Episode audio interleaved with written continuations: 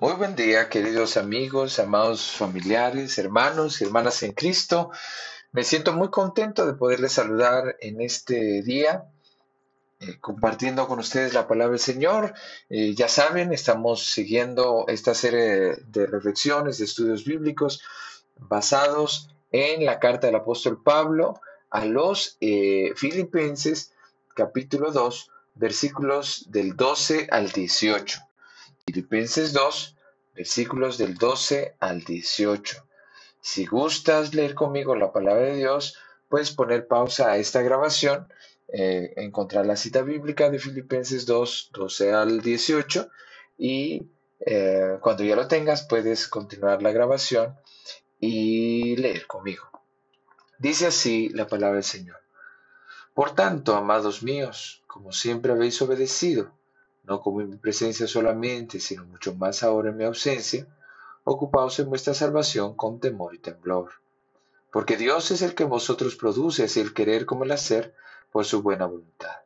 Hace todo sin murmuraciones y contiendas, para que seáis irreprensibles y sencillos, hijos de Dios sin mancha, en medio de una generación maligna y perversa, en medio de la cual resplandecéis como luminares en el mundo asidos de la palabra de vida, para que en el día de Cristo yo pueda gloriarme de que no he corrido en vano, ni en vano he trabajado. Y aunque sea derramado en libación sobre el sacrificio y servicio de vuestra fe, me gozo y regocijo con todos vosotros. Y asimismo, gozaos y regocijaos también vosotros conmigo. Palabra de nuestro bendito Dios. Pues como hemos estado platicando acerca de este pasaje, este pasaje nos muestra eh, el interés del apóstol Pablo porque haya un, una actitud diferente entre los creyentes. Ya hemos platicado acerca de que el ejemplo, el, testimonio que él usa para exhortar y motivar a los creyentes a, a cambiar, a ser diferentes, es Cristo. Y Cristo es el ejemplo de humildad, de obediencia y de amor que debería siempre guiar eh, la vida de cada uno de los creyentes. Así pues, después de haber hablado de eh, ese ejemplo tan hermoso, tan majestuoso de Jesucristo en su estado de humillación y exaltación, ahora procede a usar todo lo que ya se ha platicado sobre el ejemplo de Cristo para que los creyentes puedan ponerlo en práctica. Y bueno, utiliza precisamente esa exhortación que ya vimos anteriormente de ocuparse en la salvación con temor y temblor. Cuando eh, hemos eh, meditado esto, hemos señalado que no era para obtener la salvación, sino porque ya se tenía esa salvación.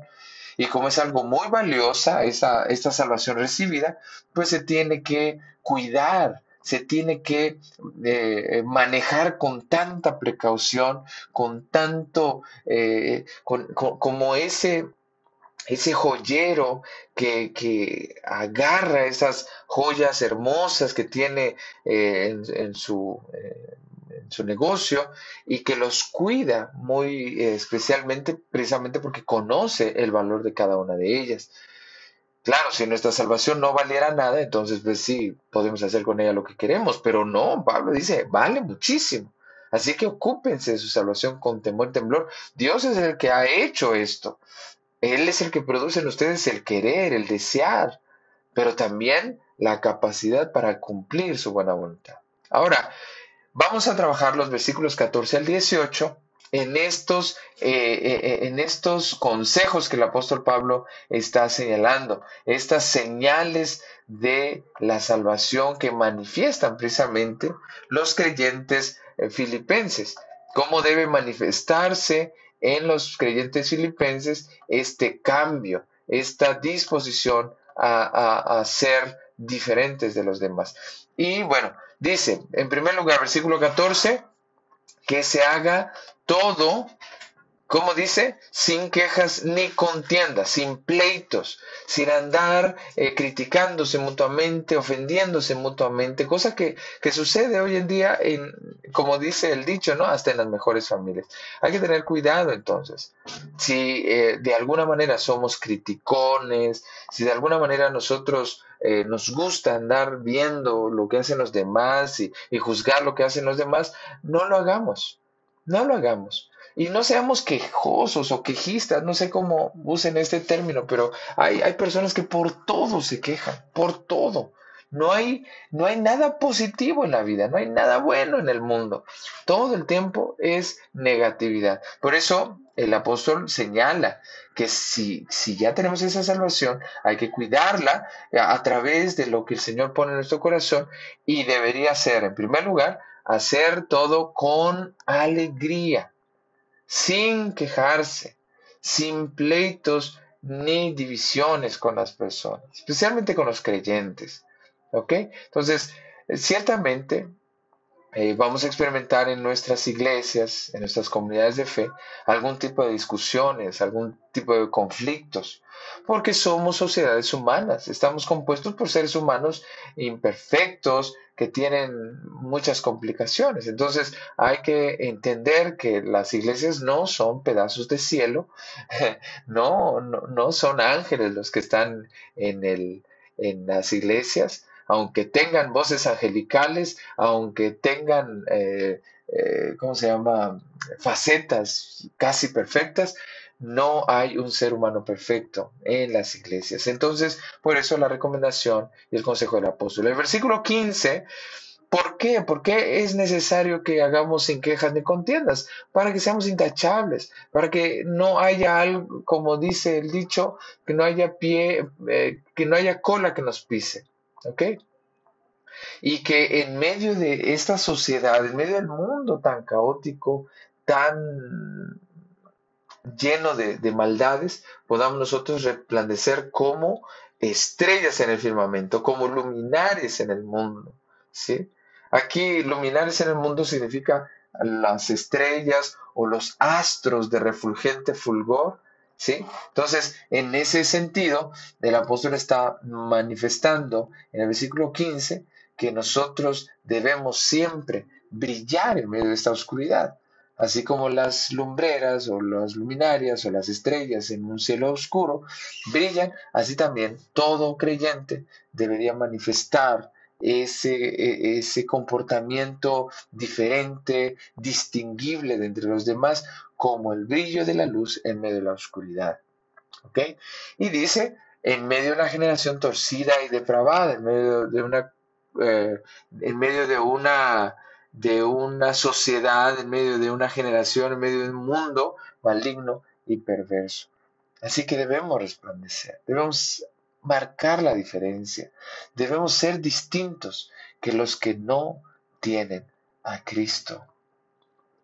Distintos de aquellos que no creen en Jesucristo.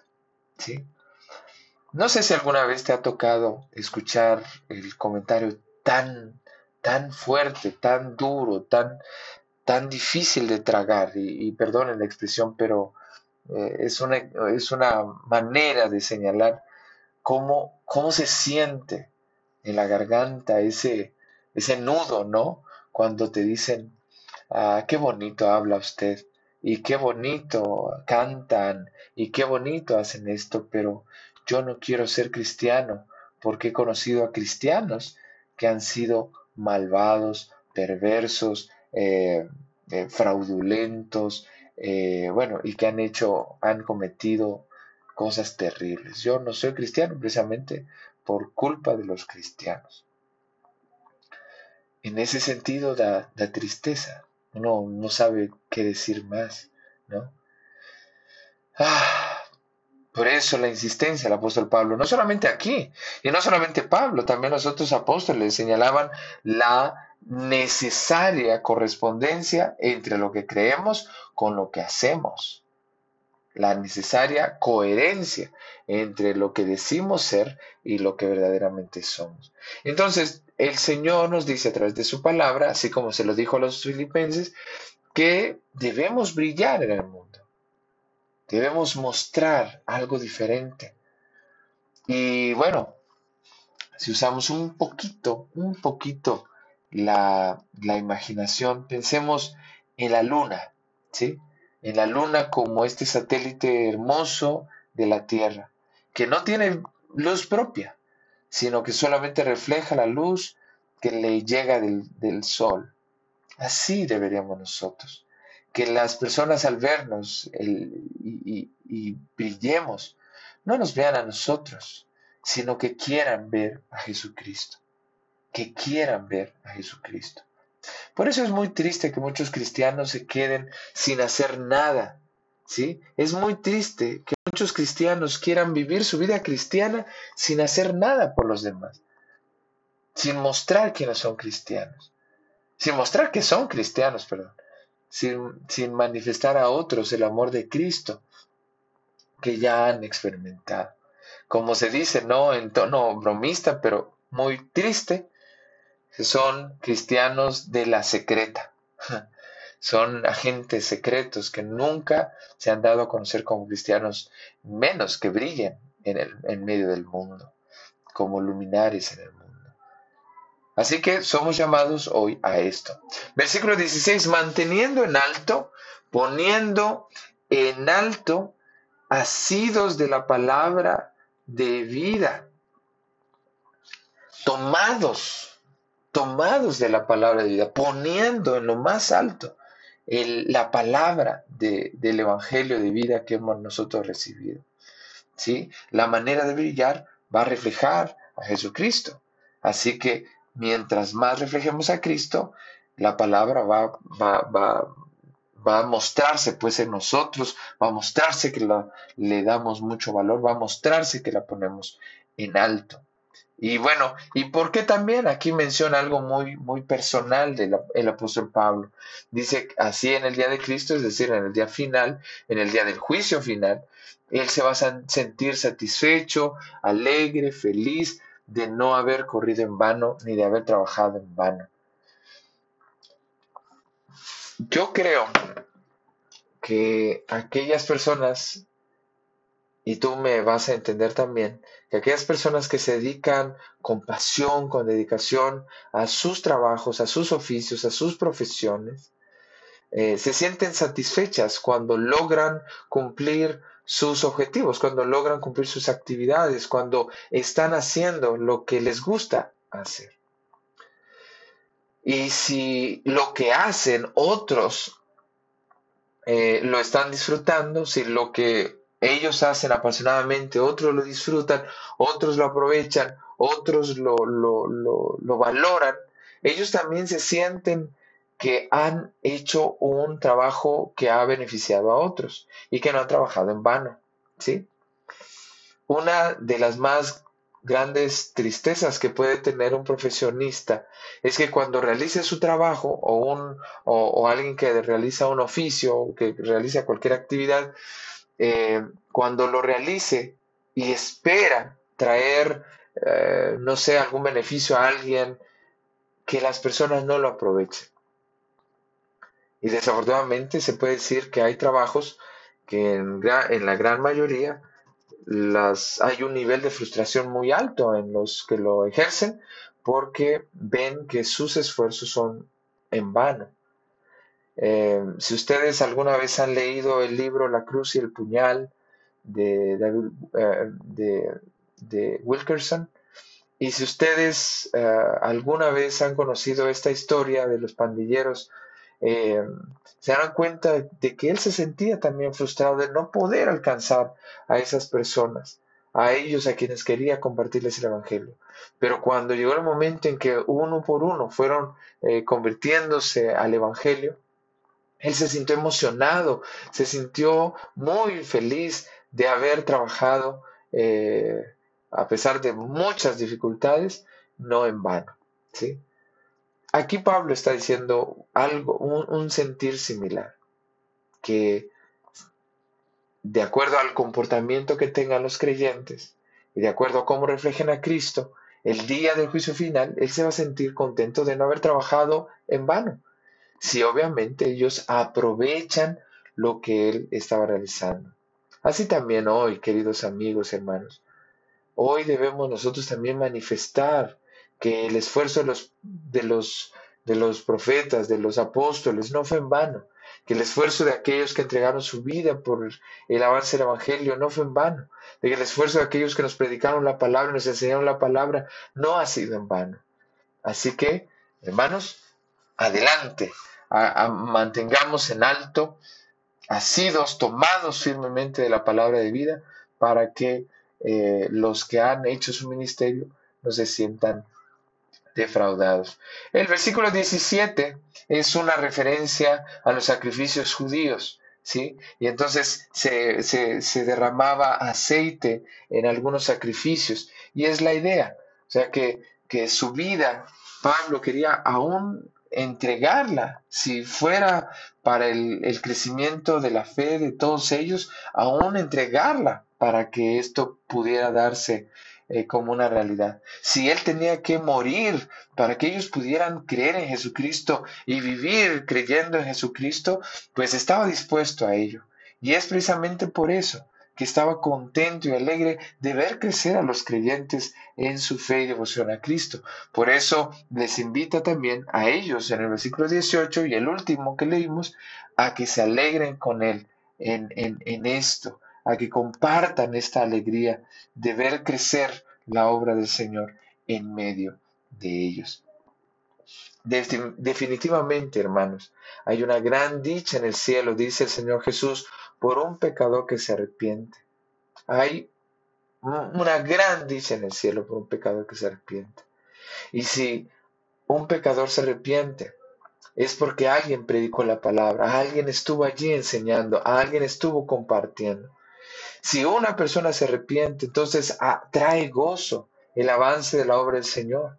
Porque aquellos que oraron, aquellos que hablaron, aquellos que enseñaron, aquellos que predicaron, aquellos que estuvieron allí, hicieron su parte.